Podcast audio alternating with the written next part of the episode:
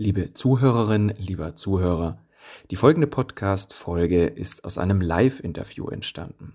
Wunder dich deshalb nicht, wenn die Zuschauer aktiv mit einbezogen werden. Den Ton mit Bild findest du in YouTube unter dem Kanal der bewegten Rhetorik. Und jetzt viel Spaß beim Anhören dieser Folge. Und damit hallo und herzlich willkommen zu einem weiteren Rhetorik-Live-Video. Mein Name ist Felix Behm und heute, ähm, ja, da geht es um die Seminarausschreibung. Also um etwas, das alle Trainer, alle Speaker benötigen, wenn sie Seminare Vorträge, aber auch Workshops anbieten und möglichst viele Teilnehmer auch dazu bewegen wollen, sich dann anzumelden, wenn die das lesen. Und dass das nicht immer so ganz einfach ist, dass es eine Herausforderung ist, aber dass es dafür coole Tipps und Tricks gibt, das äh, werden wir heute erfahren von unserem Interviewgast Sandra Maria van Roth, die heute hier ist. Auf ihrer Webseite in der Rubrik über mich schreibt sie von drei verschiedenen leben. Sandra ist eigentlich Biologin, ähm, hat dann aber ihre Leidenschaft, die Sprache zu ihrem Beruf gemacht und nach einer Journalistenausbildung unter anderem bei der Frankfurter Rundschau und der Berliner Zeitung gearbeitet. Seit nun zwölf Jahren ist sie selbstständig als Trainerin, Mediatorin und Expertin für berufliches und kreatives Schreiben. Und ähm, ich habe sie kennengelernt auf einem Kongress, dem Online-Trainer-Kongress, wo ich in einem Workshop war, wo es genau nicht ganz um den, der Titel ist ein bisschen anders, aber es ging um die sieben Geheimnisse, die sieben Schlüssel zur Seminarausschreibung. Ich fand das unheimlich spannend, habe sie dann gleich angeschrieben und gesagt, Sandra, für das Interview, ich glaube, das ist äh, unheimlich wichtig für viele, sich da mal Gedanken zu machen, was sie da eigentlich ihren ähm, ja, Ausschreibungen noch verbessern können. Und so habe auch ich einiges gefunden, was ich verbessern kann. Deswegen, ja, schön, dass du da bist. Herzlich willkommen, Sandra. Ja, vielen Dank, Felix. Ich freue mich, dass ich da sein darf. Herzlichen Dank, dass du mich eingeladen hast. Und wie du schon gesagt hast, Sprache, sowohl schriftliche als auch mündliche, ist eine Leidenschaft, die ich sehr gerne teile. Und das ist wirklich was, was sich auch ganz pragmatisch in Tipps packen lässt. Also ich würde immer sagen, Schreiben ist eine große Kunst auch. Aber es gibt auch Dinge, die es wieder kleiner machen, handhabbarer machen. Und das würde ich gerne heute teilen. Ja, ich bin gespannt auf die nächsten Minuten und ich starte gleich mal mit der Frage, ähm, beziehungsweise vorher noch einem Hinweis. Wenn ich zwischendurch mal nach unten schaue, dann schreibe ich äh, sicher über wertvolle Dinge mit, die unser Interviewgast sagt. Das äh, wäre nicht immer am Anfang, dass sich da niemand wundert, wenn meine ähm, Augen etwas wandern. Und ähm, ja, ich starte gleich mal mit der ersten Frage, nämlich, äh, sind wir ja heute in der Zeit angekommen, wo wir ja fast schon eine Reizüberflutung haben. Überall Angebote, kostenpflichtige, kostenfreie, Social Media, Instagram, Facebook, Internet, dann noch Offline-Medien. Das heißt, ähm, die Leute sind ja total überfordert mit, was lesen sie wie und die Aufmerksamkeit, äh, einzelne Texte im Detail, vor allem lange Texte zu lesen, die ist gesunken. Ich sehe das gerade bei einer Generation, was ja mein Hauptthema ist, Generation Z, die möchte möglichst wenig lesen. Deswegen die Frage an dich, liebe Sandra, was, was catcht uns denn eigentlich überhaupt noch? Was ist, warum ist das Thema so wichtig, Seminarausschreibung auf den Punkt zu bringen? Genau, damit machst du ja den großen Bogen auf. Und in der Tat, Schreiben hat sich unglaublich verändert. Ja, also in den Zeiten, als Zeitungen noch frisch erfunden waren, da ist alles von Menschen, die des Lesens überhaupt mächtig waren, nur so aufbesogen worden. Das hat sich komplett verändert. Also wir leben ja heute im Online-Zeitalter, wo wir quasi erschlagen werden mit How-to-Videos, mit Tutorials. YouTube ist voll. Es gibt Kanäle voller Anleitungen für dies, für jenes. Die Darstellung ist insgesamt visueller geworden. Ne, deshalb auch deine Frage sehr schön. Lohnt es sich überhaupt noch ins Schreiben zu investieren oder mache ich besser gleich meine Seminarankündigung ähm, per kleine, per YouTube-Filmchen? Sie ist visueller geworden, sie ist auditiver geworden, die Darstellung. Ne? Die ganzen Podcasts, auch jetzt in Corona-Zeiten, ein Podcast nach dem anderen ähm, entsteht. Und dennoch würde ich sagen, es wird gelesen, es wird weiterhin gelesen, aber es gibt ganz klar die Aufforderung, noch schneller, noch stärker auf den Punkt zu kommen und sich abzusetzen von den schon auch massenweise schlechten Texten durch hohe Qualität. Und was einen qualitätsvollen Text ausmacht, das lässt sich relativ leicht beschreiben. Und Qualität ist das eine, das ist das, was wir als Trainerinnen und Trainer liefern müssen. Und immer müssen wir im Blick haben, dem gegenüber stehen, äh, steht unsere Zielgruppe, die natürlich im Online-Zeitalter auch da gewöhnt ist, kurze, knackige Häppchen zu bekommen. Ja? Also bloß kein Augenpulver mit langen, langen Darstellungen mehr. Es gibt eine Leseforscherin, Marianne Wolf, die sagt, wir bekommen alle Twitter-Gehirne. Wir haben schon Twitter-Gehirne. Und das gilt, da gilt es ganz klar, ähm, das bei der Seminarausschreibung immer zu berücksichtigen. Ja, ja. Äh, genau, also es, es, es wird alles kürzer, kompakter, äh, so in diesem Twitter-Format. Jetzt hast du, ähm, um da gleich einzusteigen mit den sieben Tipps, äh, ja in deiner, in deiner Präsentation bei dem Workshop, den ich bei dir besucht hatte, vier Aspekte der Verständlichkeitsforschung genannt. Ich fand das einfach wunderbar, was du da im Detail uns beschrieben hast und auch welche Beispiele. Und ähm, ja, erzähl uns doch nochmal, was, was da dahinter steckt zwischen vier Aspekten und was du mit Verständlichkeitsforschung denn meinst. Ja, also in meinen Trainings und Coachings begegnen mir immer wieder Klienten, Klientinnen, die mir sagen, oh, ich kann einfach nicht schreiben und schreiben ist so schwierig und es ist so anspruchsvoll und ich weiß gar nicht, wie ich da rankommen soll. Ich glaube, ich lagere es aus, ich kann es einfach nicht. Und da habe ich als gute Nachricht die Verständlichkeitsforschung, die gibt uns vier ganz klare Regeln mit an die Hand, wie lesbare, bekömmliche, attraktive, nutzerfreundliche Texte, wie die sein müssen ich wäre damals auf der Journalistenschule total glücklich gewesen, hätte ich davon was erfahren. Es macht es wirklich noch mal ein bisschen deutlicher, was äh, ja, attraktives Deutsch ausmacht. Fangen wir doch gleich mal mit dem ersten Punkt an. Das klingt unter Umständen vielleicht in euren Ohren banal, aber ich merke ja in meiner täglichen Praxis, wie oft dagegen verstoßen wird. Der erste Punkt. Ich sage euch mal ein ganz schlechtes Beispiel. Ich habe mir hier ein paar hingelegt. Mhm. Ähm, die schlechten Beispiele kann ich mir immer schlecht merken. Die sind nämlich nicht eindeutig. Zum Glück. Also, ich kredenze euch mal ein Beispiel, wo das erste Kriterium der Verständlichkeitsforschung völlig äh, missachtet worden ist. Also, wenn ihr euer Seminar nennt, Remote Facilitation mit virtuellen Collaboration Tools und dann der erste Satz auch noch so lautet, Anders als Trainings und Coachings, wo sich immer mehr Online-Formate etablieren, finden Teamworkshops rund um Innovationen, Strategie und Ideenentwicklung fast ausschließlich als Präsenzformate statt. Mit dem Nachteil weiter Anreisen, teurer Spesen, Zeitdruck und schlechter Ökobilanz. Hm. Ich merke, ich komme schon fast in Atemnot, wenn ich einen solchen Satz lese. Und damit ist klar, wenn ihr die Wahl habt, und die habt ihr, dann sagt einfach statt kompliziert, übersetzt Fachbegriffe. Und da habe ich einen sehr schönen, äh, einen sehr schönen Spruch auch noch auf der Journalistenschule gelernt. Beobachtet euch selbst, wann ihr ins Imponieren geht. Und ihr müsst informieren statt imponieren. Ja, also das in eine gute Balance bringen. Klar, manchmal wollen wir auch Eindruck schinden. Klar, wir wollen als Experten, Expertinnen rüberkommen.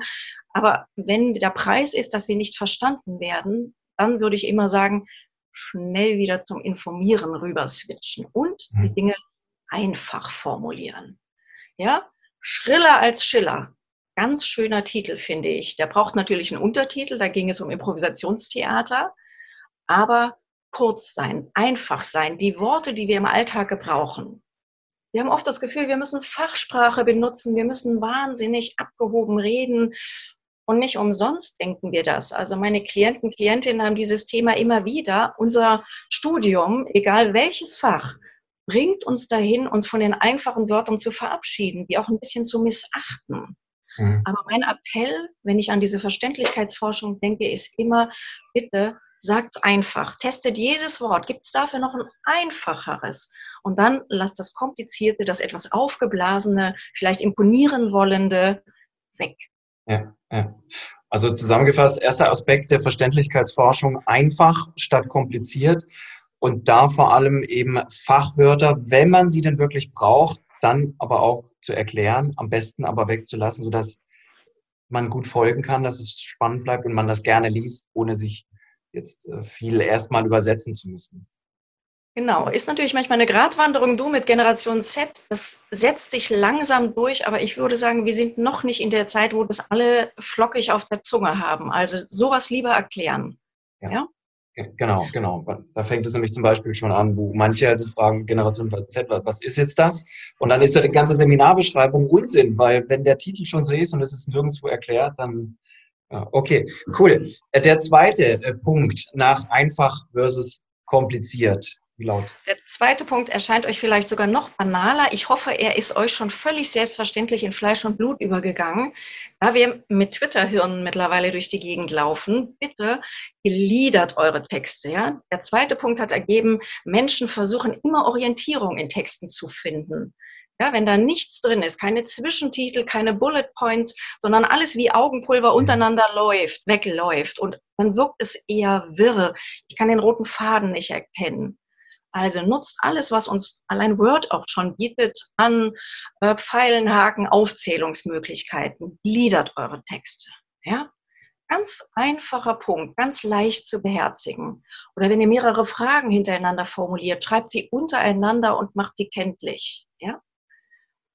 Dazu Gut. zählt dann wahrscheinlich auch Zeilenabstände, Absätze. Ähm, da kannst du ja, genau, wie du sagst, man kann ja alles einstellen, aber manchmal ist man ja so im Wald drin, dass man äh, den Wald vor lauter Bäumen quasi nicht, nicht sieht. Also Gliederung, zweiter Punkt.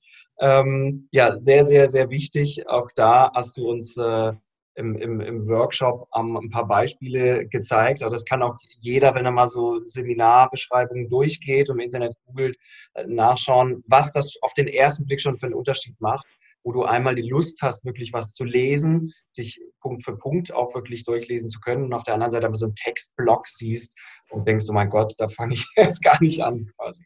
Ja, ja. sehr cool. Der ja.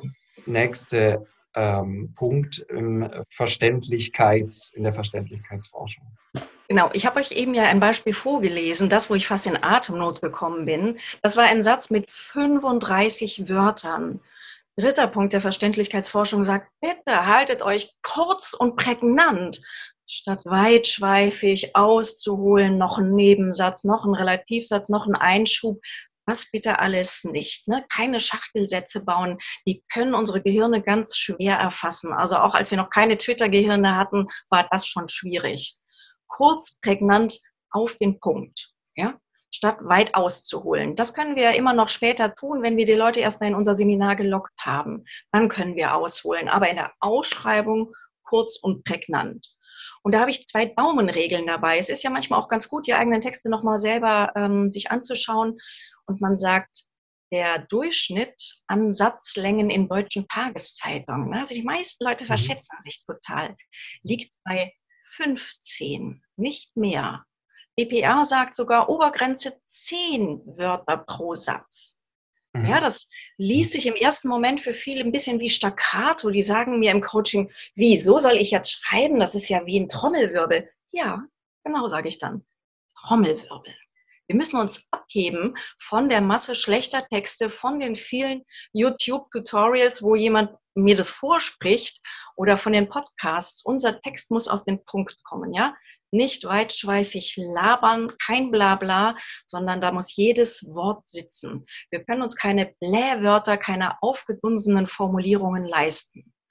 Also vielleicht sogar nur zehn Wörter pro Satz, maximal zehn, ich zeige es nochmal, 15 Wörter. Mhm. Und dann habe ich noch eine zweite Daumenregel, auch ganz spannend. Testet mal, wie lang die Wörter sind, die ihr so gerne verwendet. Auch da sagt die Verständlichkeitsforschung maximal fünf Silben pro Wort. Und ihr werdet jetzt denken, wie? Und dieses Ding heißt aber doch hier Seminarausschreibung. Seminarausschreibung. Sechs Silben. Schreckliches Wort. Ich würde es in dem Fall immer wieder benutzen, weil es ein Keyword ist. Aber eigentlich ist es ein No-Go. Eigentlich ist es ein fürchterliches Wort. Ja? Und da könnt ihr wirklich mal eure Ausschreibungen daraufhin testen. Gibt es für das Wort, was ihr verwendet, ein kürzeres? Und das gibt es immer. Ja, und je kürzer, desto kraftvoller. Das hat die Leseforschung auch ganz deutlich ans Licht geholt. Alles, was gebläht ist, verliert an Kraft, zerleppert. Okay.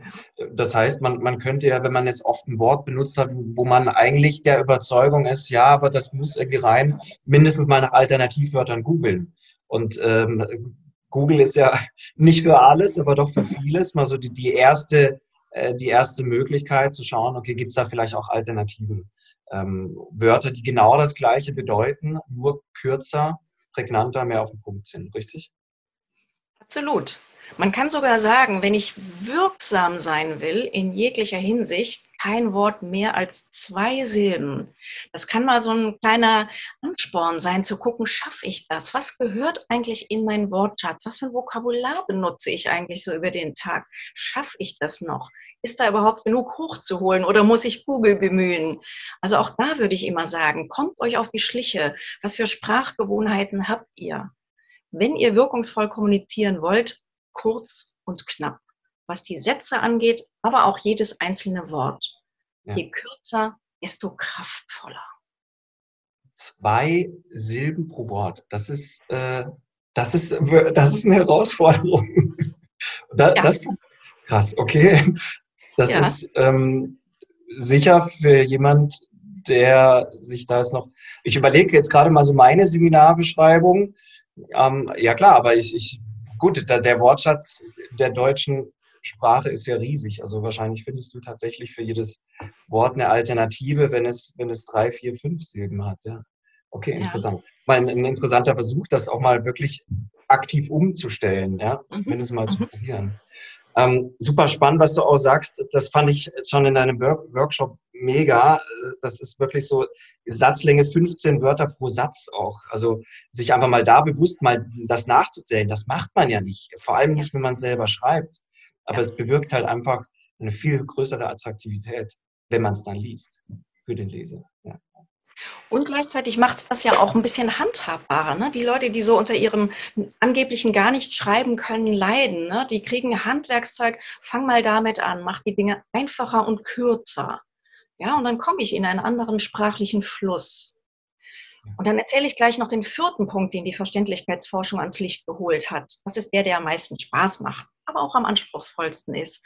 Die haben das genannt, diese drei Forscher, anregende Zusätze braucht ein Text. Also der braucht so ein bisschen äh, etwas, was ihn von dem nüchternen, farblosen, sachlichen Ton unserer Texte ein bisschen abhebt. Und anregende Zusätze kann ganz vieles sein. Das kann eine rhetorische Frage sein. Ne, bei deinem Thema, ich nehme mal wieder Generation Z, mhm. kennen Sie das auch? Menschen, die überhaupt nicht an Materiellem interessiert sind, die stellen als erstes die Frage im Gespräch, wie viel Urlaub oder welche Fortbildungsmöglichkeiten bieten Sie mir? Ja, also das würde ich sowieso empfehlen. Rhetorische Fragen, ganz feines Stilmittel, auch ganz einfach, auch für alle, die sagen, ich kann nicht schreiben. Es gibt wirklich Dinge, die handhabbar sind. Ne, versucht, Metaphern einzubauen, auf eine bildlichere Ebene zu kommen, Menschen vorkommen zu lassen, nicht über die Generation Z im Allgemeinen zu sprechen, sondern vielleicht mal einen rauszugreifen. Sofort wird der Text anregender und lebendiger, anschaulicher. Ja, ja. Weil wenn man, wenn man jetzt ein Beispiel mit, mit rein, also ein ganzes Beispiel ist, ist ja fast schon wahrscheinlich wieder zu viel, dann wird die Seminarbeschreibung wieder eher länger, aber eine rhetorische Frage hat natürlich Platz, wo sich jeder selbst an seine Antwort äh, überlegen kann und ja auch angeregt wird, das, das zu tun. Ähm, also eine Frage, die dann idealerweise natürlich die Zielgruppe direkt betrifft und dazu überführt, zu sagen, ja, okay, jetzt will ich erst recht wissen, wie es weitergeht. Und mhm. dann das Seminar bucht. Interessanterweise. Ja. Ja, ja. Okay. Ähm, anregende beziehungsweise ähm, ja, äh, äh, rhetorische Fragen, hast du das genannt, abwechslungsreich ähm, zu schreiben. Das waren jetzt die vier Aspekte erstmal der Verständlichkeitsforschung. Ja.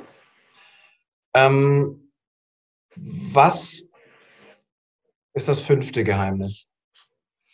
Das fünfte Geheimnis, ho hoffentlich beherzigt ihr das alle schon. ganz klar die Zielgruppe in den Blick nehmen. Also ein bisschen Empathie. Wer sind denn eigentlich die Leute, die ich ansprechen möchte? Wer ist das denn im ähm, Allgemeinen? Wir lernen die ja über unsere Angebote kennen.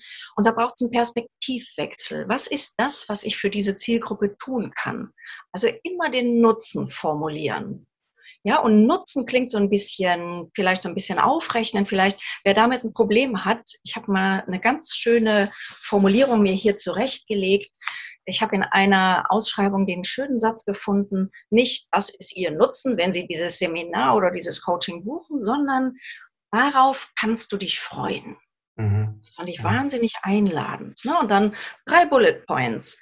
Ein Dutzend aktivierende Methoden erleben und erproben, kleine Praxistipps mit großer Wirkung, PDFs mit Anleitungen zu allen erprobten Methoden. Ja, ich sage ganz deutlich, das kriegst du von mir. Was ist der Nutzen?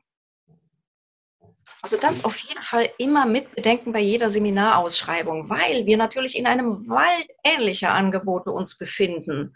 Und wenn ich das versäume, dann kann mein Text noch so gut sein, dann wird man mich nicht buchen. Ja, ja, ja. ja. Ja, und du hast es auch so, so, so schön formuliert und, und, und verpackt. Es, es, klingt einfach irgendwie ganz anders so als, als dieser Standard. Ähm, ja. Kannst du gerade nochmal sagen, wie, wie, wie war die Überschrift? Das, das Darauf kannst du dich freuen, ja, fand ich ja. ein sehr gelungenes Beispiel. Ja, definitiv. Äh, klingt irgendwie viel persönlicher, viel einladender, als irgendwie, was weiß ich, äh, das, das wirst du lernen oder ja. irgendwie sowas.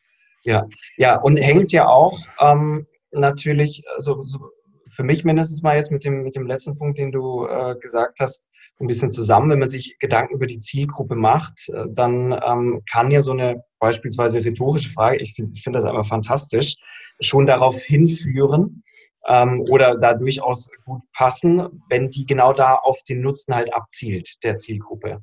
Und dann natürlich auch wunderbar eben das, das weitere äh, Tun beschreibt. Und ähm, ja, was ist der sechste Punkt.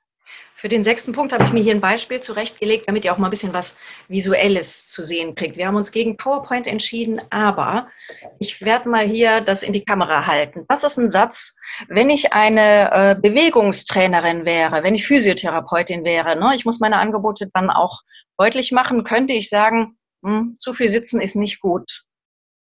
Ich hoffe, es geht euch wie mir wahnsinnig öde ja, banal, Alltagswissen, na klar, ist zu viel Sitzen nicht gut, wissen wir doch auch. Da will ich gar nicht unbedingt weiterlesen.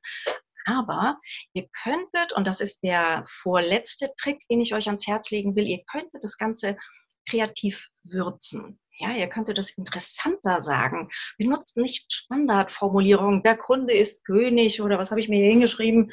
Sichern Sie sich jetzt, Punkt, Punkt, Punkt. Ja, genau. Präzision gefertigt Kundenzufriedenheit steht bei uns an erster Stelle.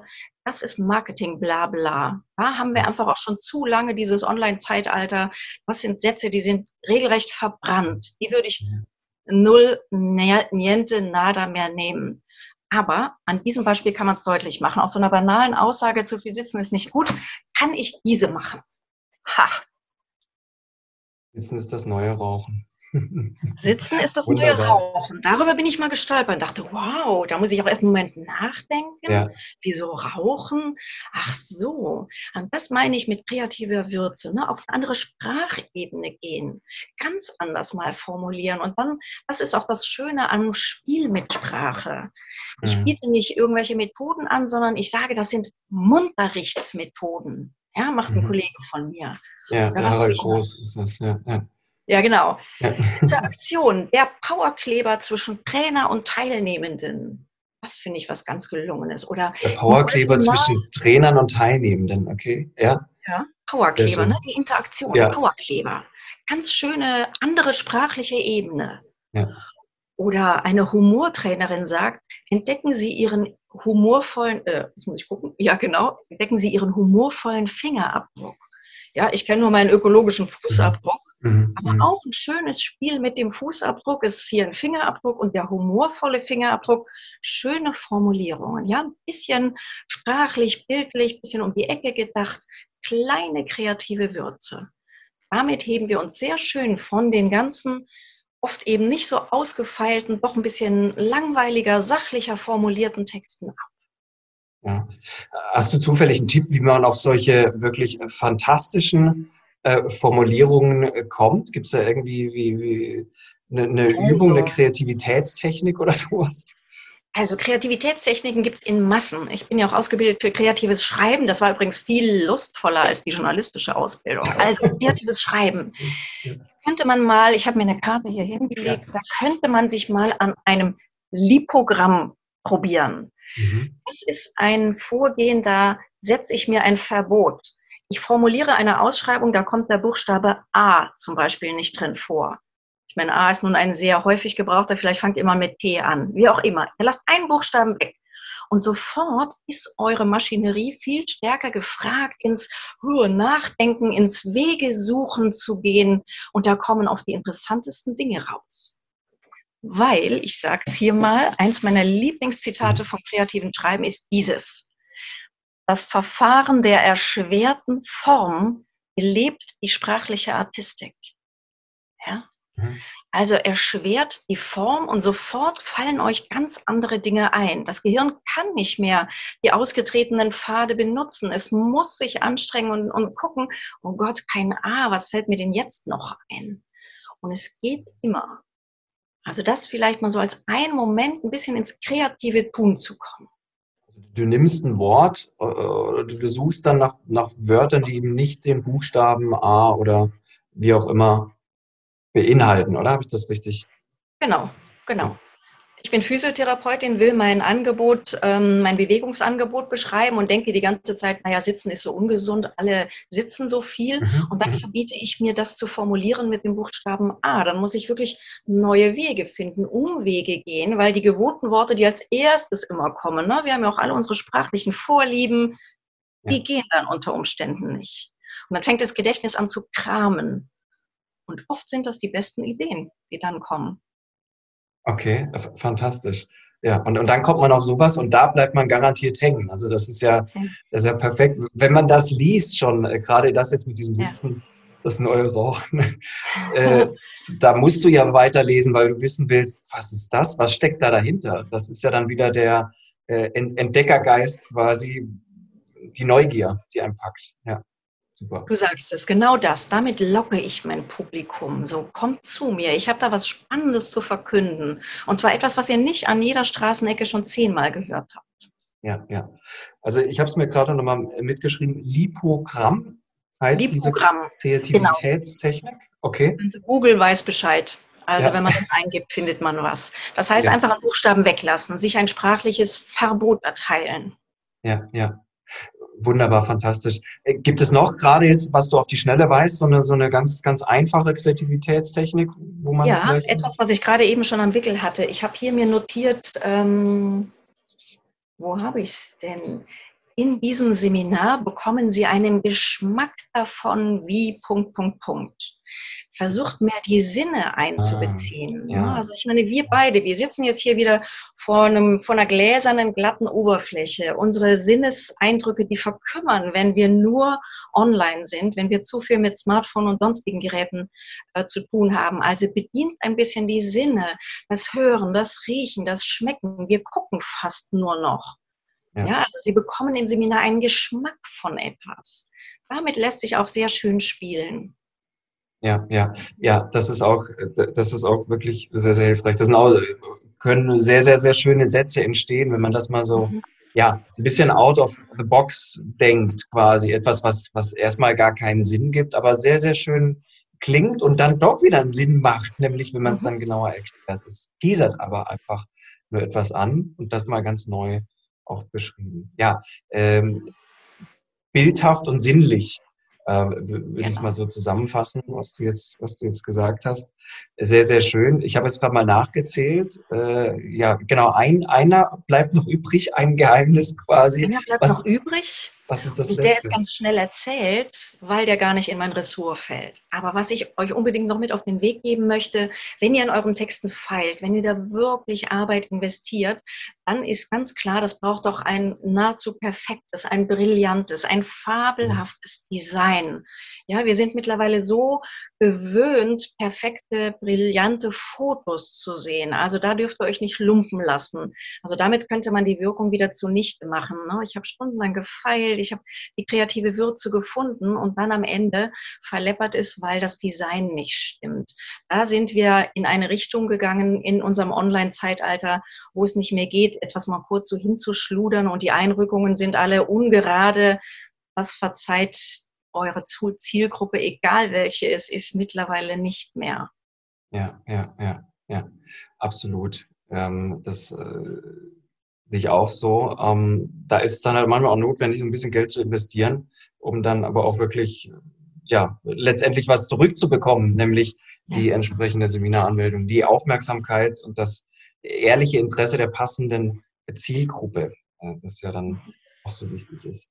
Ja, fantastisch. Das, das waren sieben. Ähm, mega, mega spannende Tipps. Äh, ich überlege jetzt gerade, das zusammenzufassen ist ja fast nicht möglich. Also jemand, der später jetzt eingeschaltet hat, schaut das äh, gerne nochmal nach. Ähm, du hast, ich will es trotzdem mal in ganz, ganz wenigen Worten versuchen, wir schreiben es auch nochmal in die Beschreibung, mindestens von der Überschrift her. Du hast genannt die vier Aspekte der Verständlichkeitsforschung. Einfach, äh, wie keine Fachwörter oder Fachwörter erklärt.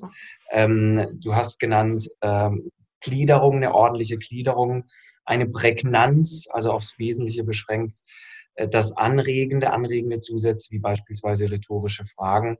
Ähm, dann hast du gesagt, Nutzen für die Zielgruppe, also was hat die Zielgruppe wirklich davon? Die kreative Würze, über die haben wir jetzt nochmal etwas ausführlich gesprochen, auch mit dem Lipogramm, was du genannt hast, also Kreativitätstechnik, die man da unbedingt einsetzen kann, um mal auszuprobieren, ja, was kann da alles entstehen aus meiner Beschreibung, aus meiner Seminarausschreibung? Und zum Schluss natürlich auch sehr, sehr wichtig, ähm, da auf jeden Fall äh, professionell mit Fotos und Design das Ganze nochmal schön einzupacken, quasi, damit es auch ja, schön ist.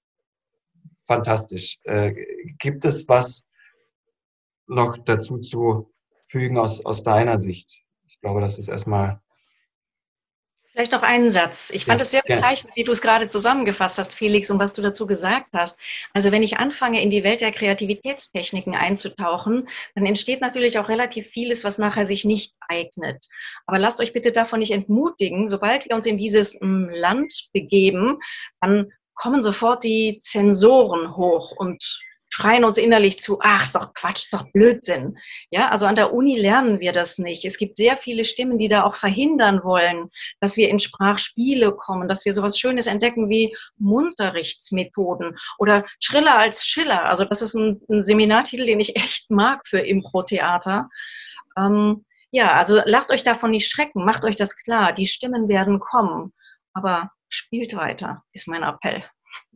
Ja, ja, das ist ein wunderbarer Appell. Den kann ich so äh, vollkommen unterschreiben und äh, erinnere mich da auch an das Interview mit ähm, Charlotte und, und Ralf, äh, die Comedy-Autoren sind und mhm. genau das auch gesagt haben. Du musst am Anfang erstmal alles runterschreiben, was dir gerade in den Kopf kommt, damit dann daraus wirklich ein Gag entsteht, ein, ein One-Liner, ein Witz, wie auch immer. Das machen auch die Profis nicht anders. Aber das ist eben das Gegenteil von Faulheit, sondern du schreibst erstmal, wenn das zwei, drei Seiten sind. Und daraus kannst du ja dann auch was nehmen. Ich schätze mal, oder behaupte es einfach mal, das lässt sich darauf auch wunderbar übertragen. Erstmal aufschreiben und genau, wie du gerade gesagt hast, dann kommt da was Tolles bei raus. Ich werde es auf jeden Fall ausprobieren und äh, weiter an meinen Seminarausschreibungen feilen. Ähm, liebe Sandra, ich danke dir vielmals für das Interview und deine Zeit. Da waren wirklich, ich habe es gesagt, ich sage es nochmal, mega tolle Tipps äh, dabei. Nutzt die, liebe Zuschauer. Wer mehr wissen will über Sandra, äh, der kann dich finden wo? Also vielleicht nochmal ein schönes Schlusswort. Ich möchte euch keine Angst machen. Auf meiner Journalistenschule wurde mir am ersten Tag, in den ersten Minuten gesagt, Qualität kommt von Qual. Ich glaube, ganz so schlimm ist es nicht, aber ich kann die Qual verringern. Guckt mal auf meine Seite gerne und ich bin immer gerne bereit, an Sprache zu feilen. Also ich bin wirklich eine, die Sprache sehr liebt. Meine Adresse www.funroot, mein Name, den findet ihr sofort, der ist nicht so häufig, training.de. Ja, meldet euch gerne. Ich wäre gespannt zu lesen, was ihr so formuliert und wie sich daran noch feilen ließe. Also, schönen Dank, dass ihr mir zugehört habt. Vielen Dank an dich, Felix, nochmal. Und dann nehme ich es mal wieder raus. Das ist auch verlinkt in der Beschreibung unter, beziehungsweise neben dem Video findet ihr die Website auch. Schaut auf jeden Fall vorbei. Und in diesem Sinne nochmal vielen Dank und ähm, ja, liebe Zuschauer, bis zum nächsten Mal. Bis dann. Ciao. Ciao, ciao. Schön, dass du bei dieser Podcast-Folge mit dabei warst. Wenn sie dir gefallen hat, dann freue ich mich natürlich über eine Bewertung. Und wenn du einmal live dabei sein willst, dann check doch einfach die nächsten Termine auf meiner Webseite bewegte-rhetorik.de oder bei Facebook und Instagram unter bewegte Rhetorik. Ich freue mich, wenn du nächstes Mal mit dabei bist.